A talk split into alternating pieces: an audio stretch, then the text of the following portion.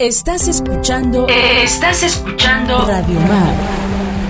La señal de Santa María Huatulco.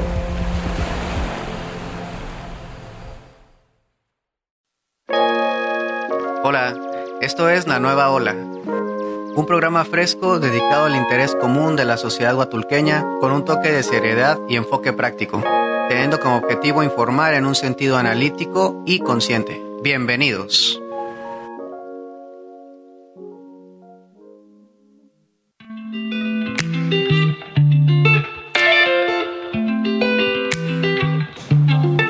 Buenas tardes audiencia, espero que se encuentren muy muy bien esta, este día.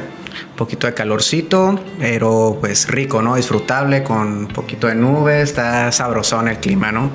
Eh, bueno, como sabemos, eh, estamos en época de, de campaña electoral, entonces vemos, ya sabemos los partidos que tenemos eh, vigentes, todavía aquí con los nuevos candidatos y sin embargo hay un candidato diferente, creo en este caso Octavio Pineda, que se postula como candidato independiente. Entonces lo invitamos para que nos platique un poco más sobre sus propuestas, quién es él, cuáles son los ejes que conforman su, su equipo, su candidatura y para que obviamente ustedes lo conozcan. Así que pues Octavio, bienvenido, bienvenido aquí a la nueva ola. Hola, ¿cómo están? Eh, un gusto saludar a toda la audiencia. Muy buenas tardes. Siempre es un placer estar en esta cabina eh, Radio Mar que siempre me ha abierto las puertas para platicar, para poder interactuar con, con los guatulqueños, con toda la población en general. Entonces, muy contento de estar aquí, Jesús. Ok, bien, bienvenido nuevamente. Y fíjate, vamos a comenzar con las preguntas para que la gente te conozca, sepa quién eres. Y bueno, sabemos un poquito de tu trayectoria. Eh, hemos visto en redes sociales, ¿no? Un poco has compartido sobre ello. Pero nos gustaría saber un poco más quién eres, eh, qué estudiaste, a qué te dedicas y en sí, en general, cómo te ves tú, ¿no? Mira, pues muy, muy fácil. Empezamos. Eh, soy Octavio Pineda, soy candidato independiente eh, por el, la presidencia municipal de Santa María Huatulco, estudié Derecho en la UNAM, así es que pues profesionalmente me dedico a la abogacía.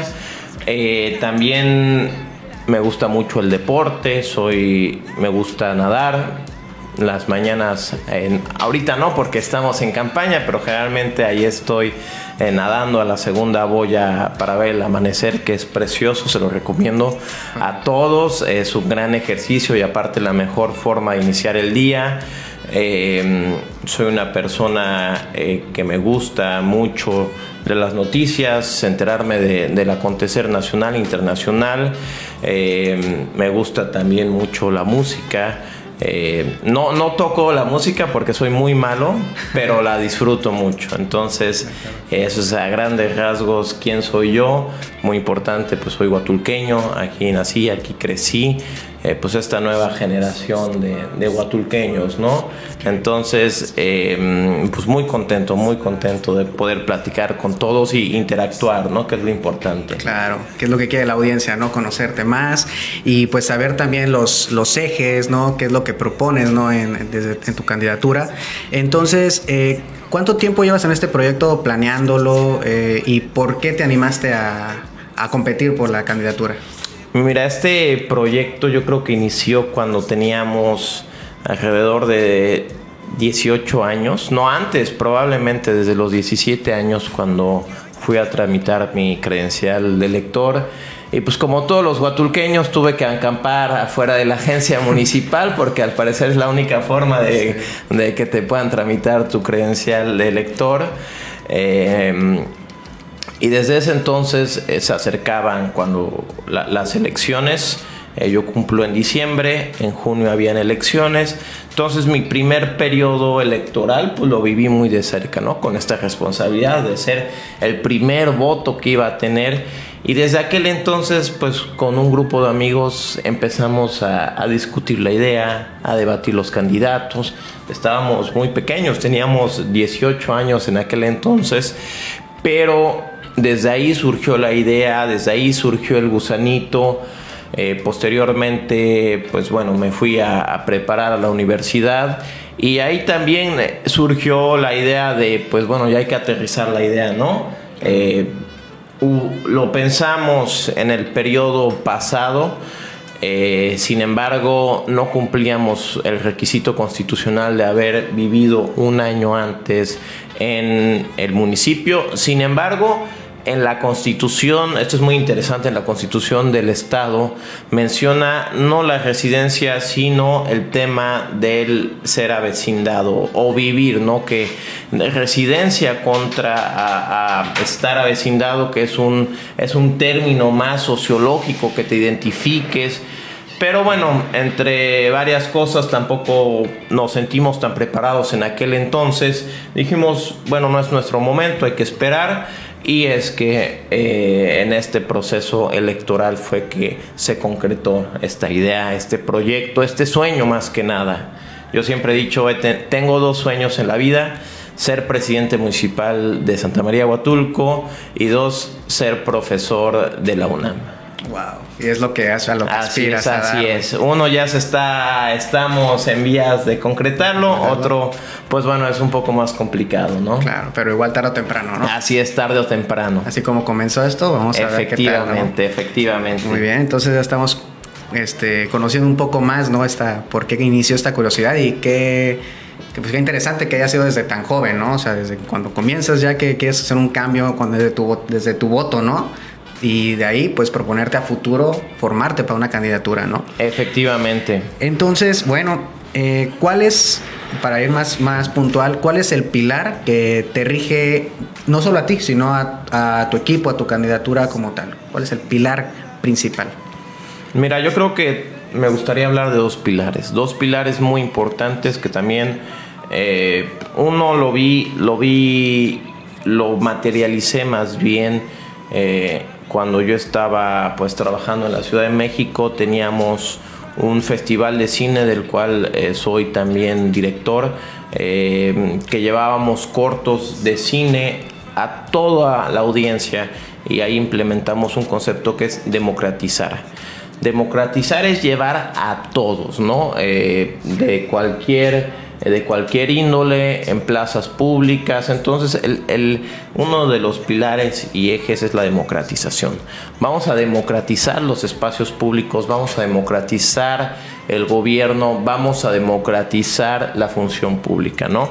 En ese orden de ideas, pues acordarán que hicimos una convocatoria abierta para justamente democratizar el cabildo, ¿no? ¿Cómo democratizamos el cabildo? Abriendo un espacio a la ciudadanía, ¿no? Al guatulqueño más capacitado, al guatulqueño con más ganas. ¿Por qué? Porque pues lo vemos ahorita mismo, ¿no? Eh, hay otras planillas con cuotas, con cuates, con premios, con... Eh, pues al final únicamente es cumplir con compadrazgos, ¿no? En esta, en esta planilla que yo integro, al contrario, ¿no? Premiamos la democratización eh, y es un pilar importante, ¿no? Otro pilar importante es la transparencia. La transparencia es un tema fundamental que se tiene que empezar a hablar y hacer más hincapié en todo el país, no solo en Huatulco, no solo en Oaxaca, sino todo el país. Sabemos que la corrupción ha sido uno de los males que más ha quejado en el país. Eh, cifras millonarias se han ido del erario público federal, estatal, municipal. Entonces la transparencia es un tema que lo considero un pilar, de, yo creo, del más importante. Que más que más rige a tu y que representa a tu candidatura. Efectivamente. Ok. Este y bueno, veo tus, tus valores, tu, lo que quieres proponer. ¿Y por qué te animaste desde una postura independiente y no buscaste algún partido político, por ejemplo, no? Para, ¿Cuál Mira, esa diferencia? Em, por un lado tenemos los partidos políticos, ¿no? Que es una institución muy desgastada, eh, que no representa confianza con la ciudadanía, que viene muy golpeada, que viene de escándalos de corrupción y por otro lado, pues se abrió hace unos años esta opción eh, jurídica de las candidaturas independientes, ¿no? ¿Qué representa eso, no? que no necesito estar en una estructura partidista para decir yo quiero ser presidente municipal. Obviamente hay ciertos eh, requisitos que te pide la ley, ¿no? Eh, fue, por ejemplo, el 2% de, eh, del padrón electoral por medio del el apoyo ciudadano, ¿no? Eh, pues bueno, qué bien que quiera ser presidente municipal, pero compruébame con el 2% que tiene respaldo de la gente, ¿no? Si no, habría mil candidatos, ¿no? Entonces necesita como un requisito de procedibilidad que se tenga el respaldo del mínimo 2% de la población. Y también porque eso es lo más democrático, ¿no? Al final, si yo no tuviera cierto respaldo eh, de la ciudadanía, pues simplemente no podría no podría ser candidato, ¿no? Es por eso que es muy estricta la ley, nos, nos fija un 2%. Lo cumplimos en enero, fue un caminar, fue una experiencia muy padre de, de interacción con toda la ciudadanía, donde explicábamos el proyecto, donde les pedíamos su apoyo. Y también fue un reto increíble porque como recordarán, necesitábamos que, la ciudadanía nos prestara su credencial de elector con la aplicación oficial del INE, la escaneáramos por enfrente, por detrás, tomáramos una foto viva y eh, nos firmara en el celular, ¿no? Eso obviamente pues representa desconfianza para la población. Sabemos que los datos de la credencial de, elector pues son sagrados, son eh, muy importantes prácticamente es tu vida, ¿no? No puedes dar, se ha prestado para fraudes, se ha prestado para muchas cosas, entonces fue muy, muy complicado también, fue un gran reto para que la ciudadanía confiara en el proceso y aún así lo logramos, lo logramos. Eh, el Instituto Electoral Estatal, de la mano del INE, nos validaron todos los apoyos ciudadanos. Eh, y pues así es que conseguimos esta candidatura. Esta candidatura. Oye, pues bastante complejo, yo supongo, ¿no? El, todo el proceso, ¿no? Y más o menos cuánto fue en cantidad de, credenciales las que tuviste que recolectar. Mira, no, la ley nos, nos pedía 700, eh, sin embargo, tuvimos 200 más aproximadamente. Ah, Por margen de error una vez, ¿no? Así, es, así es, efectivamente. Bueno, vamos a ir a un corte comercial y regresamos en un momento más aquí a la nueva ola 106.3 con el candidato independiente Octavio Pineda.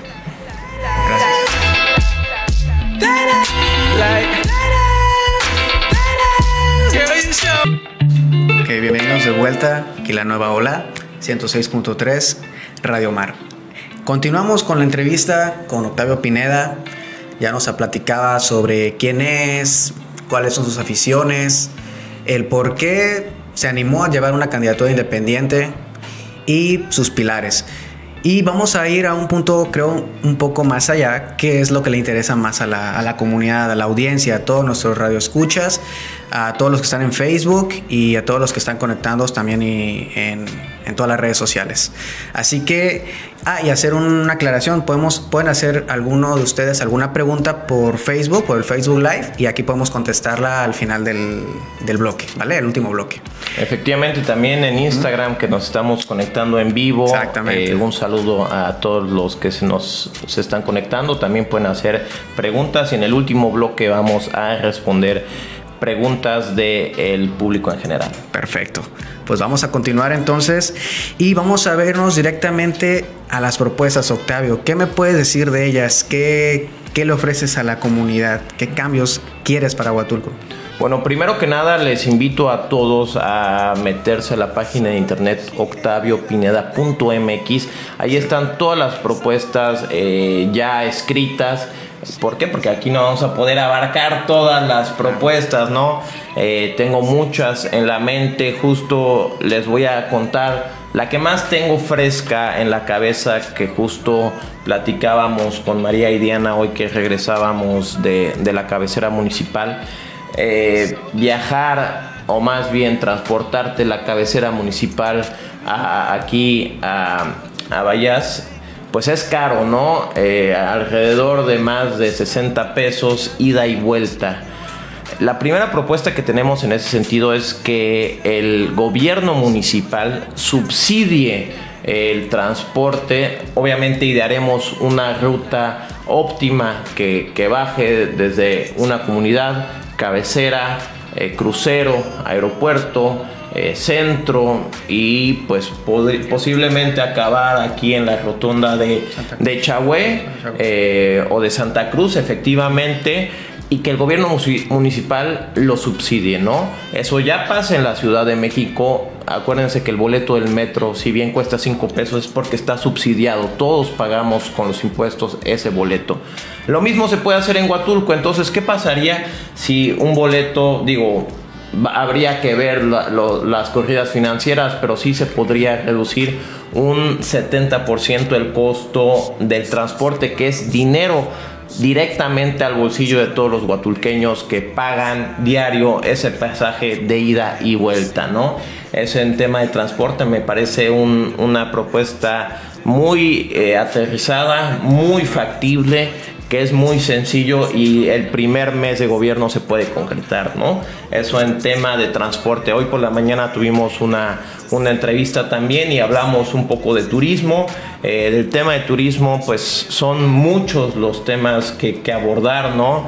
el tema de, pues vamos a, a mejorar la infraestructura eh, de turismo, ¿no? Hablamos de la movilidad del municipio, también en, la, en, la, en el corredor desde el órgano, la entrega, Santa Cruz, Chahué, Tangolunda, La Bocana, que hubiera un transporte igual con, con, fines turísticos, ¿no? Para que yo me pueda subir en el órgano y acabar en la bocana, ¿no? Eso podría ser un gran detonante para todos los turistas que van corriendo la zona eh, y eso podría también impulsar en el tema específico de turismo, ¿no? También hablando de turismo, un tema muy importante porque no se ha detonado el turismo es por la conectividad, ¿no? Eh, vamos a hablar ahorita en específico de la conectividad aérea. Eh, la conectividad aérea es muy importante pues porque es la más sencilla, ¿no? Por la, situación geográfica de Huatulco, venir por automóviles hasta hoy en día pues tardado, complicado, cansado. Eh, es por eso que la gente prefiere volar a Huatulco, ¿no? Pero la oferta pues es muy reducida, ¿no? Hay muy pocos vuelos eh, ahorita mismo. Habrán algunos de la Ciudad de México, uno de Tijuana y para de contar. ¿Qué vamos a hacer y qué proponemos? Muy sencillo, vamos a etiquetar en el presupuesto de egresos del municipio un, un paquete especial presupuestal para que vayamos por más vuelos con las aerolíneas, ¿no? Eh, que no solo nacionales, también internacionales. Es, es un deber del municipio que haya más conectividad aérea y no, bueno, muchos no nos, no nos acordamos, eh, suena muy lejano cuando había un vuelo de Europa. Pues vamos a retomar ese, ese vuelo, vamos a retomar todos los vuelos de Canadá, vamos a retomar más vuelos de Estados Unidos y al final pasa por un tema monetario, ¿no? También la promoción turística. La promoción turística es esencial. ¿Por qué? Pues porque es como tengo este producto que es precioso, pero si no lo sé vender, no lo sé colocar en el mercado, pues no se va a vender, que es lo que está pasando en este instante en Huatulco. El gobierno municipal no ha invertido un peso en promoción, esfuerzos aislados de la sociedad civil, de los hoteleros, de varios gremios, pero en específico eh, el gobierno municipal podría ser el líder que diga, bueno, vamos a hacer un esfuerzo conjunto, sociedad civil, gobierno, empresariado. ¿Qué puede hacer esto? Pues puede hacer que coloquemos Huatulco en el extranjero, aquí mismo en el país. Obviamente la ayuda de expertos en turismo, eh, la UMAR ha sacado mucha investigación en temas de turismo. No, necesitamos inventar el lino negro. Muchos profesores nos pueden ayudar, mucha gente local eh, nos puede ayudar y así podemos llegar a un, pues a un mercado ¿no? más sólido, más, eh, más aterrizado. ¿no? también ahorita un problema, bueno, vamos a tocar varios problemas y varias propuestas en todos los ámbitos. Eh, vamos a hablar ahorita de la vivienda social. Sabemos que los asentamientos irregulares son un tema complicadísimo ahorita que está muy seca la vegetación, pues ya es muy evidente, ¿no? Hasta dónde han llegado estos asentamientos irregulares. Eh, y esto nace por, un, por una necesidad real de vivienda social, ¿no? Eh, creció mucho el municipio, pero no creció proporcionalmente la forma de crear vivienda social. Vamos a hacer eh, mucha vivienda social, ¿no? Cuando este proyecto inició, lo platicamos con varias personas expertas en el tema y llegamos a varias empresas que se dedican a este tema en varios lugares de todo el mundo y llegamos a la conclusión de que se podrían entregar 50 casas al mes a todos los guatulqueños. Ahora, también lo platicábamos, pues, ¿de dónde va a salir el dinero? Pues muy fácil, estas empresas lo que hacen es eh, poner la casa y venderlas con créditos muy baratos que se puedan pagar con el salario mínimo, ¿no? Entonces, pues ahí está el compromiso, ahí está la promesa, ahí está eh, esta propuesta en vivienda social que me parece algo muy, muy, muy importante, ¿no? tema de medio ambiente son, es un tema crucial aquí en el municipio. Tenemos un parque nacional que es nuestra, yo lo digo, la joya de la corona bahías increíbles. Eh, la India hace poco una, una, una revista internacional la ponía como una de las bahías o playas más bellas del mundo. Eh, no solo esa, pues Cacaluta, todos conocemos lo, lo bello que es, es, que es ir, que ve, es ver un amanecer ahí, las aguas cristalinas, es, es una joya. Pero ¿qué pasa? Se está perdiendo, ¿no? Se está perdiendo ese atractivo ambiental que había en Huatulco. ¿Qué, ¿Qué, puede hacer el gobierno municipal? Muy sencillo. Vamos a invertir, porque es una inversión a futuro. Vamos a invertir en la conservación. ¿Cómo invertimos en la conservación?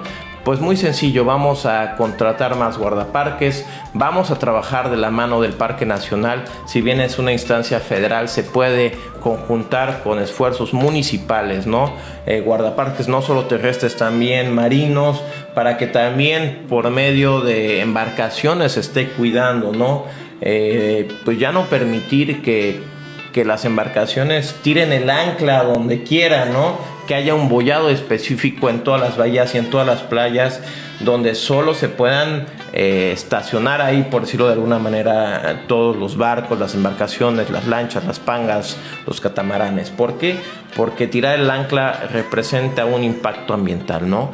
Eh, no solo eso, eh, vamos a, también tocar el tema del, del río Copalita que ha venido a menos, hay que, ver la causa por qué ha venido a menos, eh, vamos a hacer una rehabilitación hidrológica, no solo en el río Copalita, hace unas semanas estuvimos en la salina de Bajos de Coyula, haciendo también un, dictamen y un muestreo, eh, nos hablaban ¿no? en este caminar de el esplendor que hubo en su momento, en, esta salina de Bajos de Coyula. Entonces vamos a igual revivir esa salina yo fui y yo vi un Ventanilla 2. Ahí hay un potencial ecoturístico increíble. ¿Qué se necesita? Voltear. ¿Qué se necesita? Un plan. Entonces vamos a explotar eso porque todo está de la mano, ¿no? Y un tema muy importante que me gustaría eh, también hablar es el gobierno fuerte y las instituciones, el Estado de Derecho. Huatulco vive una anarquía totalmente. Si yo quiero poner aquí afuera un puesto de micheladas, lo pongo y nadie me va a decir nada, ¿no? Eh, el tema del, comercio irregular creció exponencialmente. Si me quiero poner aquí un puesto de quesadillas con DJ, pues lo puedo hacer. ¿Por qué? Porque quiero. Y el gobierno municipal ausente. En ese orden de ideas, pues bueno, eh, también justo es el tema de vamos a, reforzar que las instituciones, vamos, la ley está ahí, vamos a hacer que se cumpla, que se cumpla la ley en todos los sentidos. Aquí tenemos que ser estrictos. La ley no está discusión, se tiene que cumplir y todos los, todos los guatuqueños tienen que saber que si se cumple la ley, si se cumplen eh, pues todos estos reglamentos, eh, se crea más confianza y las instituciones crecen. ¿Qué crea esto? Muy sencillo, más inversión extranjera, más fomento al turismo. Entonces Huatulco ya no solamente va a ser líder por sus bellezas naturales, también va a ser líder por su eh, también gobernanza. Entonces es un tema que me parece fundamental, ¿no? En el tema de salud también, ¿no? En este caminar hemos visto casas de salud en todo el municipio, pero abandonadas. No hay nadie, no hay un médico, está como puros fantasmas ahí. ¿Qué vamos a hacer? Vamos a llevar médicos a las comunidades. Em, si no se puede de planta, mínimo que estén ahí una vez o dos veces a la semana atendiendo a la población. Vamos a darle herramientas, vamos a darle eh, insumos para que puedan eh, operar y atender a la población. Vamos a ver el tema del tema del hospital comunitario. Pues está muy bonito, enorme y muy apantallante, pero pues la realidad es que llegas y no te pueden atender porque no hay insumos. En fin, mil temas. Vamos también a a coadyuvar con el gobierno federal para bajar inversiones y los hospitales suban de nivel. No puede haber, no puede ser que no, no haya especialistas aquí en Huatulco. Vamos a fomentar que médicos eh, especialistas en todas las ramas vengan a Huatulco y nos ayuden para atender a la población en general. Ok, muy interesantes propuestas, muy innovadoras y muy necesarias para la comunidad, ¿no? De verdad que que esos temas, por ejemplo, está el, la carretera esa que va eh, por, esa que comentabas del órgano, todo por atrás, eh, que junta con la entrega, el escénico, ¿no? Entonces, ahí se puede aprovechar y está abandonado eso, ¿no? Y se puede aprovechar de miles maneras. Efectivamente. Eh, vamos a hacer un corte comercial nuevamente, así que nos vemos de nuevamente aquí en la nueva ola. bueno, de vuelta aquí en la nueva ola con el candidato independiente Octavio Pineda. Eh, vamos a continuar, Octavio. Eh, me parecen muy bien las propuestas. Creo que a todo el público en general le, parece muy interesante y, como te repito, ¿no? muy necesario. Eh, creo que estamos quedando muy anticuados. Yo lo veo así como ciudadano y hay muchas cosas que se pueden aprovechar. Y esas que comentas, bueno, creo que son primordiales. Y de hecho, la verdad no lo había yo pensado hasta que las comentas. Digo, órale sí es, algo demasiado innovador, pues, ¿no? Para lo que, lo que necesitamos aquí en, el, no solamente en Huatulco, como tal en Bahías, ¿no? En toda la cabecera, en la cabecera municipal y en todo el municipio, ¿no? Así que veo que un pilar que, como comentabas ahorita, que es de la transparencia, em, la gente obviamente también está, bueno, ¿cómo se trabajaría esto? ¿Qué, ¿Qué propuestas hay en torno a esto? Entonces, me gustaría saber, y a toda la audiencia, sobre este tema. ¿Cómo, cómo lo trabajarías? ¿Qué propones? ¿Qué acciones hay sobre ello? Mira, la transparencia es fundamental, ¿no? La ciudadanía tiene que saber en qué se gasta, ¿no? Yo creo que es un tema muy complicado la opacidad con que el gobierno municipal maneja los recursos. Eh, Huatulco tiene 350 millones de pesos al año con una recaudación muy errática que se puede, eh, se puede todavía aumentar pero se tiene que ser muy claros, ¿no? A ver cuánto recaudamos de cada impuesto, cuánto nos da la federación, cuánto nos da el Estado y cómo se ocupa, ¿no? No puede ser que se gaste tanto dinero en nómina discrecionalmente. Se han hablado históricamente de aviadores aquí en Huatulco. Entonces, pues muy sencillo, cómo eh, trabajar con la transparencia. Primero, eh, este es un modelo que yo rescato del doctor Edgardo Buscaglia es investigador por la eh, Universidad de Columbia, me parece, o otra de Nueva York. Pero él ha investigado la corrupción en toda Latinoamérica y llegó a un tema fundamental, que la sociedad civil pueda hacer auditorías al gobierno. ¿Qué significa esto? Que yo como un ciudadano común, eh, con un interés en particular, eh, me vinculo con la Asociación de Hoteleros o la Asociación de Prestadores de Servicios Náuticos y, vemos que los números no nos cuadran, solicitamos una auditoría al municipio. Entonces, ¿qué pasaría? Pues muy sencillo, la ciudadanía ve los papeles, ve las cuentas y analiza si hubo corrupción o no hubo corrupción, dónde está el dinero. Eso obviamente implica un cambio en la legislación porque el ciudadano tiene que tener esa facultad, ¿no? En este momento el único eh, facultado pues es el, Estado, eh, el, órgano superior de fiscalización, es el único que puede fiscalizar a, los municipios eh, y le deberíamos, ahí sería un ajuste a la legislación para que también los ciudadanos puedan auditar a los municipios, ¿no? Obviamente esto pone a temblar a, pues a muchos, ¿no? Pero a nosotros no nos da miedo, ¿no? Nosotros queremos 100% de transparencia, ¿no? Este por un lado. Por otro lado, que se ventile el 100% del presupuesto municipal peso a peso, centavo a centavo, ¿no? Eh, no puede ser que, que, pues digo, dijera el filósofo mexicano Juan Gabriel, lo que se ve no se juzga, ¿no? Entonces vemos obras faraónicas que no tienen eh, un fin claro, vemos eh, obras que costaron millones de pesos y no vemos millones de pesos. Eh, vemos un presupuesto muy grande e inclusive, eh, bueno, voy a comentar, lo voy a poner en los comentarios más a rato, pero inclusive el, el presupuesto de Huatulco per cápita es de los más elevados de todo el país. Me parece está en el, en, debe ser de los 20 o 30, pero sí eh, es muy elevado el presupuesto para Huatulco en relación a su población y no puede ser que no lo vemos. Más, por ejemplo, estos tres años en pandemia que no hubo, pudo haber un evento, pues ¿dónde estuvo el dinero? no Los 350 millones de pesos sí llegaron a las arcas municipales y no se están viendo.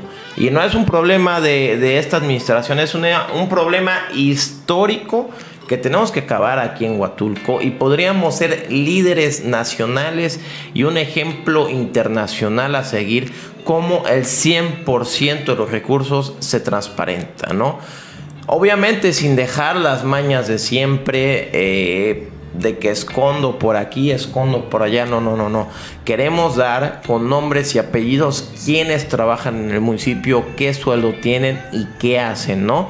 Porque pues pides por transparencia y te dicen una serie de nombres, pero pues no sabes en qué dirección está o qué hace, ¿no? Eh, es muy fácil, eh, la corrupción se ha ido especializando y puliendo para que sea más difícil encontrarla y más difícil descubrirla. Nosotros no tenemos miedo de ventilar el 100%. ¿Por qué? Porque nuestro interés y nuestro incentivo no es económico, ¿no? Y fíjate que algo muy chistoso, ¿no? Eh, hace, hace unos días me comentaba una persona en Facebook, bueno, si tu interés no es económico, pues, ¿para qué quieres el dinero, no? Pues muy sencillo, esto eh, me quedé pensando, ¿no? Pues obviamente pues tienes un salario, pero si mi interés no es económico, ¿en qué lo gastaría? Fíjense que me gustaría en algún momento seguirme preparando y para eso me gustaría ahorrar y pagarme una maestría, me, me encantaría eh, no en administración pública, porque pues todos los políticos se especializan en la, se especializan en la administración pública. A mí me gustaría especializarme en, el derecho penal, que fue en el que en lo que trabajé mucho tiempo y es mi pasión. Aparte, la doctrina es hermosa. Entonces, para eso me gustaría ahorrar, ¿no? Eh, para poder continuar mis estudios, ¿no? Entonces, pues transparencia 100%, no hay de otra. Perfecto creo que es una muy innovador, obviamente. Creo que no se ha visto en el, país algo similar, ¿no? Claro que no se ha visto porque todos roban, si no, si no es mucho, es poquito. La gente, a ver, no hay que hacernos bolas, llegan con muchos compromisos de campaña y, y creo que ahorita pues eso, eso es muy importante decirlo, ¿no? Se ven campañas, bueno, lo podemos tocar en el siguiente bloque eh, este tema en específico. Ok, de acuerdo, lo tomamos en breve entonces porque vamos a ir a un corte. Bueno, bienvenidos nuevamente, continuamos con el último bloque de la nueva ola, Radio Mar 106.3, con, el, eh, con el candidato Octavio Pineda. Octavio, nos comentabas lo de la transparencia y nos querías eh, continuar con, con, con, ese tema, ¿no? ¿Nos podrías seguir platicando sobre ello y ahí más o menos meter una pregunta más que ¿qué te hace diferente de los demás candidatos? Claro, qué bien que lo mencionas y justo eh, ahorita platicábamos fuera del aire. Eh, me preguntabas, por, no se hace en todo México y nunca se ha hecho y nunca tenemos un antecedente histórico de que se transparente 100%. Y lo voy a conectar con, la, con tu pregunta de por qué no está diferentes. ¿Por qué no se hace? Porque obviamente la, los candidatos llegan eh, amarrados con compromisos, evidentemente, ¿no? Eh, pues no hay que hacernos bolas, los candidatos están teniendo mucho dinero que obviamente van a tener que pagar. ¿De dónde? De las arcas municipales, ¿no? Y creo que eso nos hace diferentes. Eh, nosotros estamos haciendo una campaña ciudadana, ir tocando puerta por puerta, ciudadano por ciudadano, platicando, comentando, regalándole un tríptico, explicándole nuestras propuestas, eh, en lugar de tener un millón de activistas, eh, miles de, perifoneos, de radio, de todo. Esta campaña se basa en la ciudadanía, ¿no? Eh, no tenemos 2.000 activistas, pero sí tenemos 2.000 propuestas para la ciudadanía. Es una, esta es una propuesta totalmente limpia de compromisos, ¿no? Eh, obviamente yo pude haber ido con un empresario y sacrificar la obra municipal eh, con corrupción y llegar con 6 millones de pesos a la campaña y me verían hasta en la sopa, pero ese no es el chiste. Llegar por llegar no es el chiste. Ni llegar amarrado con compromisos de tener que pagar 20, 30 millones de pesos que tienen que salir del erario público, ¿no? Yo creo que es muy importante y hay que hacer un hincapié en ese sentido porque vemos, y, lo comentaba en un video en mis redes sociales, hemos visto esta, estas, eh, bueno, los primeros días de las campañas, eventos faraónicos, estrafalarios, convoys de camionetas, eh, tarimas, audios, mucha eh, parafernalia. A ver, les recuerdo que el presupuesto máximo que se tiene, o más bien el tope de campaña, son 500 mil pesos. Así de fácil y así de sencillo. Y lo vamos a denunciar en las redes sociales. Y bueno, en su momento vamos a pedir a la ciudadanía que nos ayude a evidenciar. Porque se están gastando más de 500 mil pesos, ¿no? Entonces, pues jueguen con las reglas del juego, así de fácil y así de sencillo. Y eso nos hace diferentes, ¿no? Me van a ver caminando, me van a ver en los semáforos, me van a, escuchar tocando su puerta. Espero que me, me reciban, que podamos platicar porque esta campaña es ciudadana y por eso nuestro, no tenemos partido político y somos una opción independiente. La diferencia son grandes, ¿no? En comparación de, un partido político como tal, ¿no? Claro, y, obviamente nosotros no tenemos las mañas de antes, los vicios de antes, eh, no acarreamos gente, no le pagamos a gente para que vaya a meetings ni, ni eventos estrafalarios. No hay necesidad, el ciudadano sabe quién es, o sea, el, guatulqueño me da mucho gusto porque el guatulqueño ya sabe y se ha dado cuenta pues, que hay propuestas que sirven, hay propuestas buenas y hay propuestas que, pues bueno, son pagadas, ¿no? Entonces ya también el guatulqueño se está empezando a dar cuenta, que es lo que me da mucho gusto. De acuerdo, de acuerdo, Octavio. Y bueno, ya para cerrar un poco el, tema, me gustaría concluir con algo que, que, creo que va más a perspectiva futuro. Si tú fueses presidente municipal, si quedaras electo, ¿cómo ves a Huatulco durante tu presidencia? Y va ligada a otra después de tu presidencia, ¿cómo verías a Huatulco en 10 años? O sea, a partir de este cambio, de, de, de, este cambio de paradigma que tú propones. Mira, 180 grados de, cambio, totalmente diferente Huatulco. ¿Por qué? Porque todo el dinero que se va en corrupción, cuando el presidente dijo es que eh, nos cuesta la corrupción. Aquí en Huatulco sí hay un precio que nos está costando la corrupción y es dinero que se puede invertir en obra pública, en vivienda social, en salud, en traer servicios a las comunidades, en explotar el turismo. Entonces, digamos, es, eh, véanlo como tenemos 10 dulces, ¿no?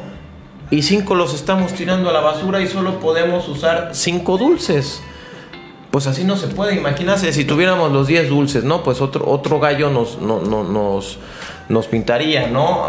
otro panorama sería en Huatulco, porque al final muchas cosas que no se concretan en el municipio es por un tema presupuestal. Pero ¿por qué no hay presupuesto? Pues porque se lo lleva, ¿no? Eh, presupuesto hay, hay 350 millones de pesos al año más una recaudación que se puede eficientar, más miles de mecanismos que se pueden implementar para que tengamos unas arcas municipales eficientes y todo ese dinero vaya directo al ciudadano, ¿no?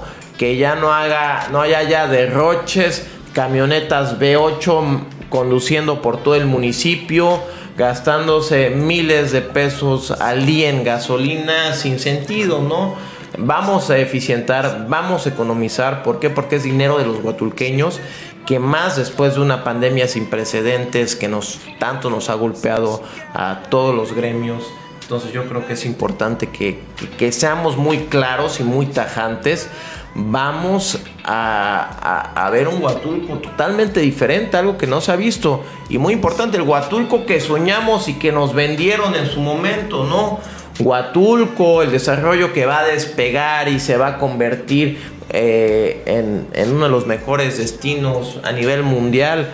Cuando se planeó y se diseñó el plan maestro, eh, Huatulco tenía más ventajas sobre Cancún, ¿no? Tristemente, pues una serie de errores, una serie de eh, pues, situaciones que no, no han logrado que, que, que cuaje esta idea, ¿no? Ya hasta nuestros vecinos eh, de toda la costa nos están ganando la carrera turística. Y Huatulco se está relegando todos los días. Entonces, ¿qué vamos a ver en, en mi presidencia municipal? Un Huatulco que nos vendieron, que nos prometieron. El Huatulco que queremos. Un destino de clase mundial donde se erradique la pobreza extrema y la pobreza media se baje sustancialmente, que haya servicios en las comunidades, que haya salud, que haya bienestar, que haya vivienda social, que haya deporte, que haya diversión para los jóvenes, que haya oportunidades y muy importante que haya trabajo. Creo que eso es lo que, veo en, un Huatulco. Y a 10 años, pues es muy difícil pensar a 10 años pero ¿por qué no pensar en, la segunda ciudad más importante del estado, ¿no? Será muy ambicioso, pero ¿por qué no? ¿Por qué no? Se puede lograr, ¿no? Efectivamente. Claro que sí. Y, concuerdo mucho contigo, ¿no? Creo que todos los, ciudadanos, todos los ciudadanos guatulqueños queremos ese cambio, ¿no? Creo que estamos, no hemos visto un cambio tangible que realmente eh, lo podamos palpar, que realmente yo me siento igual y creo que muchos ciudadanos como si estuviese viviendo hace 10 años prácticamente. Entonces sí me gustaría que hubiese un cambio muy rotundo y bueno, eso es una de las, de las propuestas ¿no? que, que está en, en, esta campaña. ¿no? Así que, eh, disculpa Joel, ¿cómo estamos de tiempo más o menos? Tenemos un minuto. Ok, bueno, tenemos un minuto, estamos ya nada de cerrar. Así que bueno, tenemos una pregunta pendiente en Facebook, pero no sé si la podemos contestar después que terminemos. La voy a contestar en los comentarios. Me parece que fue el tema de derechos, humanos. es un tema muy interesante que me gustaría eh, abordar. Eh, ¿La puedo responder? ¿Sí? Muy sencillo. A ver, los derechos humanos eh, se tienen que garantizar en todo el municipio no solo en, el tema de cómo se efectúa la forma de actuar del gobierno, también hay varios tipos de derechos humanos, ¿no?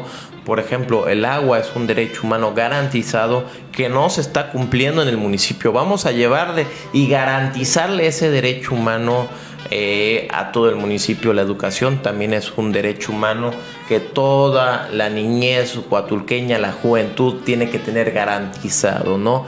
Entonces, hay muchos mecanismos de derechos humanos que tenemos que implementar en el municipio, ¿no? Hablaban en específico, si no mal recuerdo en la pregunta, sobre trabajadores eh, de instancias internacionales o de varios mecanismos de derechos humanos.